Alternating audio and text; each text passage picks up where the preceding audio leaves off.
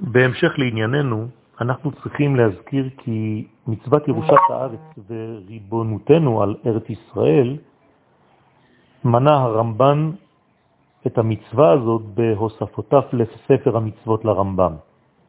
הזכרנו כבר את העניין הזה, אבל הרמב"ם בעצמו לא מנה את המצווה הזו במניין תרי"ג המצוות.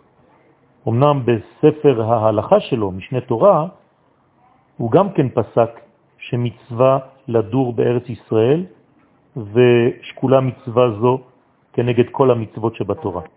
וצריכים אפילו לכפות על בני הזוג זה על זו או זו על זה כדי לעלות, לעלות לארץ ישראל. זאת אומרת שבהלכות מלכים פרק ה' הוא מצטט בעצם את הגמרות שאומרות שמי שרוצה לעלות לארץ ישראל הוא בעצם הקובע. ואפילו מפרקים חז וחלילה משפחה, בני זוג, אם אחד רוצה לעלות והשני מסרב. אבל מכל מקום, ברשימת תרי"ג המצוות שלו, המצווה הזאת של ארץ ישראל אינה מופיעה. בכל זאת, הרמב"ם מנה את מצוות הקמת המלך. זה כן, בהלכות מלכים א'. הוא אומר שמה שהקמת מלך מצווה. ואי אפשר להקים מלך בלי מדינה, כי מלך שולט על עם, אין מלך בלי עם, וצריך להימצא בארץ, ולכן המלך ריבון על אותה מדינה. כשעם ישראל אינו יושב בארץ ישראל, או כשהוא נשלט, יש יהודים כאן, אבל הם נשלטים על ידי מישהו אחר, ארץ ישראל נשלטת על ידי אומה אחרת, אז אין שום משמעות להקמת מלך בישראל. המלכות בישראל פירושה שלטון על השטח ועל האומה הישראלית ועל כל מי שנמצא. נמצא שהמצווה להקים מלכות בישראל כוללת גם כן את החובה להקים מדינה, כלומר לקיים שלטון. זה העניין, לא סתם לגור בארץ ישראל. כלומר, בלי שלטון בארץ ישראל אין שום טעם. לכן, לאו דווקא מלך, אלא אפשר בצורות ביניים גם כן שלטון בסגנון ממלכתי המוסכם על האומה, שיש לממשלה סמכויות של משפט, משפט מלוכה, בייחוד כשיש הנהגה כללית לאומה. למשל ביהושע בינו נאמר, כל איש אשר ימרה את פיך יומת. כלומר, מי שממרה את פיו של יהושע בן נון, למרות שהוא לא היה מלך אלא רק מנהיג, אז הוא נידון כמורד במלכות, ולכן הוא מוצא להורג. ככה גם מובא בגמרא בסנהדרין מ"ט. אף על פי שלא היה מלך, ניתנת לו סמכות להנהיג את האומה. מובן שאנחנו מדברים על סמכות של הנהגה, של הכלל, ולא על דינים אישיים השייכים למלך, כגון היתר לשאת 18 נשים וכדומה. אותו דבר בממשלה שלנו בימינו. כיוון שהיא הנהגה מוסכמת על האומה, יש לה סמכות של מלכות לעניין הנהגת הציבור. ככה אומר הרב קוק בשאלות ותשובות משפט כהן, עמוד של"ז, של"ח.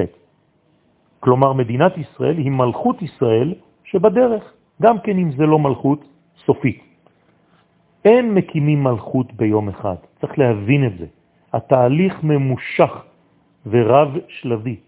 בסופו של דבר אנחנו נגיע גם כן למלכות של בית דוד האידיאלית. נמצא שהקמת מדינת ישראל היא מצווה, וכיוון שכך, יש בה קדושה. הרי כל דבר שהוא מצווה, יש בו קדושה. כלומר, עשיית מצווה היא בעצמה קדושה. קדושה שאינה מושג ספרותי, כן, ארטילאי, חווייתי, מרחף על המציאות, אלא מושג מדויק, מוגדר בהלכה, שאפשר לברך עליו וצריך לברך עליו, אשר קידשנו במצוותיו וציוונו להקים מדינה. כלומר, על ידי עשיית מצווה אנחנו מכילים קדושה על הדבר. כמובן שאנחנו לא אמרנו בשום אחד מן השיעורים שכל מה שמתרחש במדינה הוא קודש. לא אמרנו דבר כזה. אלא שעצם הקמתה של המדינה, של קיומה של המדינה, שזה בעצם מצווה, זו הקדושה שבמדינה, לא שהכל קדוש בה. אולי נשאל בשביל מה להקים מדינה ומלכות, בשביל עם ישראל? אולי תכלית עם ישראל זה להאיר לעולם, להביא לתיקונה הפנימי של כל האנושות, ומה החשיבות לעניין זה אם תהיה לנו מדינה או לא תהיה לנו מדינה. אפשר לשאול עוד, למה לנו להשתייך בכלל לטריטוריה מוגדרת בכדור הארץ? אולי עדיף שנהיה מפוזרים בארצות העמים?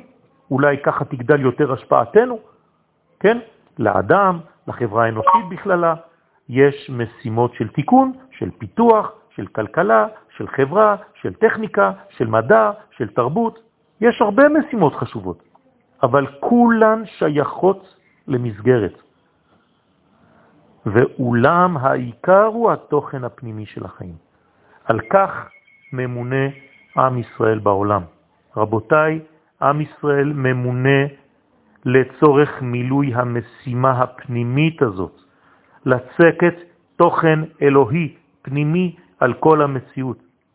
ולכן נראה לכאורה שלא צריך בשביל זה מדינה.